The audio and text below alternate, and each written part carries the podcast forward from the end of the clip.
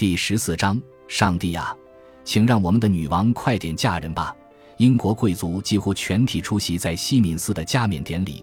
当臣子们对女王表达欢迎之意时，群众爆出热烈的叫喊声，教堂中的管风琴、喇叭与钟声大作，展现仿佛世界末日般的气势。在接下来的冗长仪式中，伊丽莎白女王一度先行离席更衣，接着在涂油仪式过后再现身时。身穿深红色天鹅绒，头上则戴着金丝。他以这样的穿着准备登基，同时在喇叭的伴奏下，在右手无名指上佩戴象征许配给人民的戒指。接着就是加冕典礼的最高潮。加冕仪式首先戴上圣爱德华王冠，接着再戴上重达七磅、象征英国王权的帝冠。在加冕仪式结束后，伊丽莎白女王穿戴完整的王权穿着。并戴上小一点的王冠，可能是一五三三年时制作给安波林的那一顶。手执象征军权的球顶令牌，沿着来时路一路往回走。他一边微笑着，一边对着夹道欢迎的热情群众大声问好。我认为，曼图亚大使嗤之以鼻地说：“他超出了贵族该有的严肃与端庄。”随之而来的是在西敏寺大厅举办的传统豪华晚宴。这项习俗在1821年乔治四世登基时取消了。这场晚宴从下午三点一直到隔天凌晨一点才结束。在晚宴中，按照惯例，女王之护卫者爱德华·戴默克爵士全副武装进入西敏寺大厅，捍卫女王不让任何人挑战她。这时的伊丽莎白女王高高在上的坐着，头顶上则有象征王者地位的天棚。同时，身上又换了一套礼服，这次是一套紫色天鹅绒服。音乐不停歇，女王的表舅威廉·霍华勋爵及萨塞克斯伯爵不断行去西礼，并将各种美味的餐点送到他面前。席间，贵族都获得特许，可以带着他们的冠冕。只有在女王起身敬酒，祝他们身体安康，感谢他们对女王的服务时，才需要暂时摘下。到了一月十六日。因为女王陛下感到特别劳累，而且得了重感冒，因此将当日原定计划中的马上比武大会延期，朕日留在寝宫中休息与处理政务。接下来几天，女王登基庆祝透过宴会、化妆舞会和一连串的比武大会持续下去。罗伯特·达德利在参赛者中表现十分杰出，这些活动都办得十分有条理，让人感受到英国富有与权威的形象。因此，外国观察家对于伊丽莎白女王的登基大典与随之而来的庆典一致感到印象深刻。伊丽莎白女王穿着加冕时的长袍，有人绘制了一张以脸部为主的肖像画。然而，这幅画现今已不存在。不过，这幅画却曾被用在她的第一个国玺及早期的许多文件上。后来，有人在一六零零年左右复刻了这一幅画，一度存放在华威城堡。现在则在英国国家肖像艺廊展出。现在终于坐稳了王位，伊丽莎白女王将注意力转向她的议会即将针对国家要务进行的首次辩论。在这个会议中，主要可能有两项议题：最受争议的宗教议题和最棘手的女王的婚姻问题。对多数人来说，最想知道的不是她会不会结婚，而是她会嫁给谁。和女王婚配关系最大的。是都铎王朝继承问题，这个问题已经纷扰政界长达四十年之久。没有人知道，万一伊丽莎白女王早逝，该由谁来继任王位？在政治议题上，许多人开始期盼英法间能取得和平，由此斩断那些想要支持亲法的苏格兰女王玛丽·斯图亚特让法国军队留住苏格兰的念头。从一月十六日起。苏格兰女王玛丽与她的丈夫开始自称为英格兰的国王与皇后。事已至此，英法之间的和平更显重要。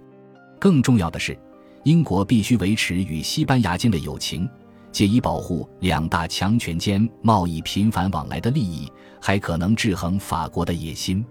显然，对伊丽莎白女王来说，要透过外交关系赢得这场战役，就只能策动两个敌国。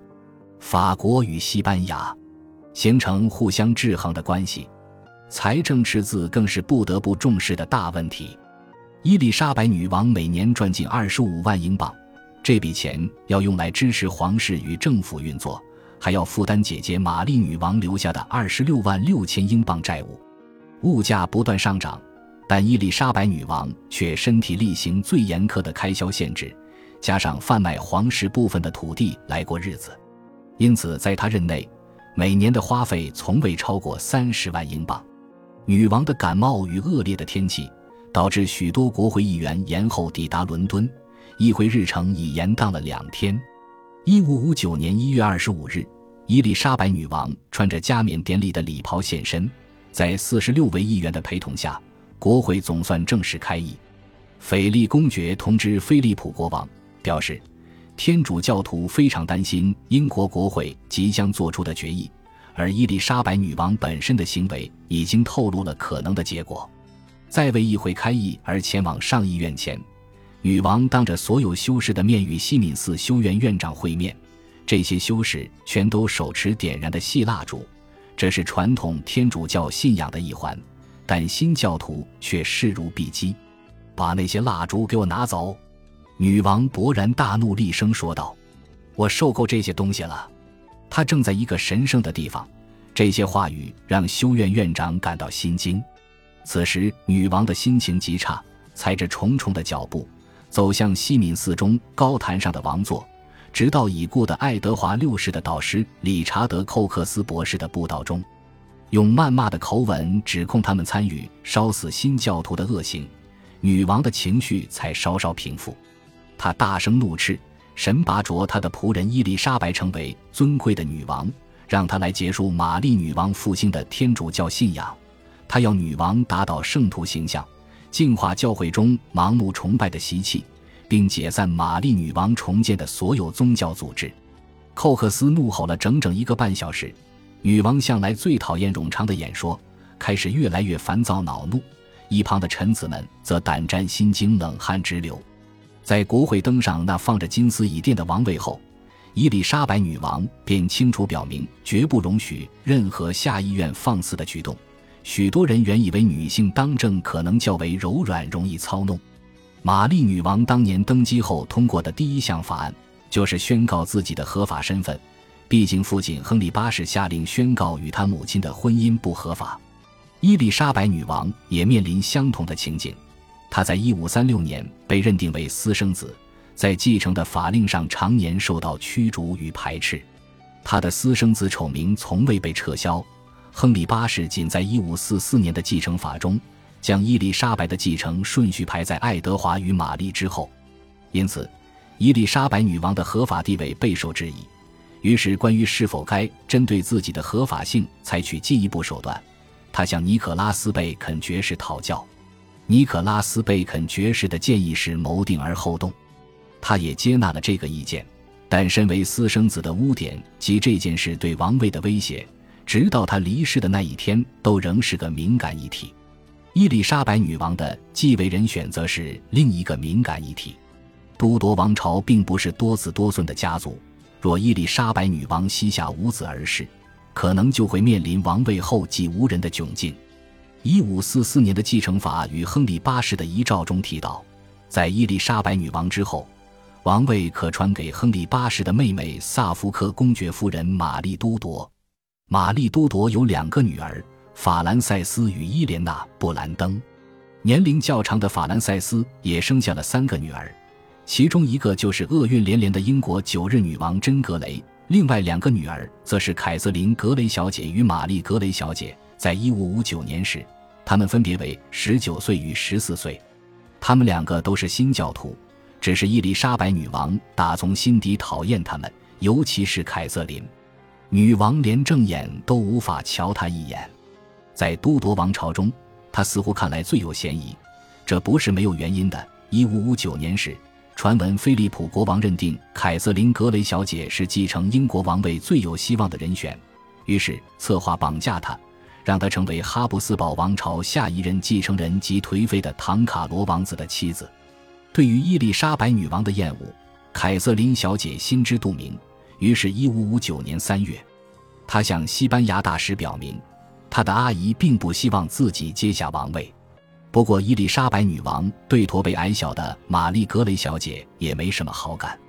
伊丽莎白女王对格雷姐妹的憎恶受到许多人的支持，甚至还有人说他们的父亲支持诺森伯兰公爵的叛国计划，才是导致他们无缘继位的主因。在萨福克公爵家族血脉中，紧接在格雷姐妹之后，下一顺位的是伊莲娜·布兰登唯一的女儿玛格丽特，她嫁给了后来成为德比伯爵的亨利·史坦利。玛丽女王在位期间，部分人士认定玛格丽特将渴望成为王位的接班人，因为他们认为玛格丽特与其他格雷家族的人不一样，并没有参与1553年诺森伯兰公爵的叛变。尽管玛格丽特对接下王位没有任何兴趣，伊丽莎白女王依然坚持让她常常到宫中走走，因为她是我们的血亲，同时也有一点监管她的意味。可怜的玛格丽特讨厌宫廷生活。也讨厌自己的家庭生活，更讨厌那和她时有局龉的丈夫，因而从不知内心快乐与平静的滋味。感谢您的收听，喜欢别忘了订阅加关注，主页有更多精彩内容。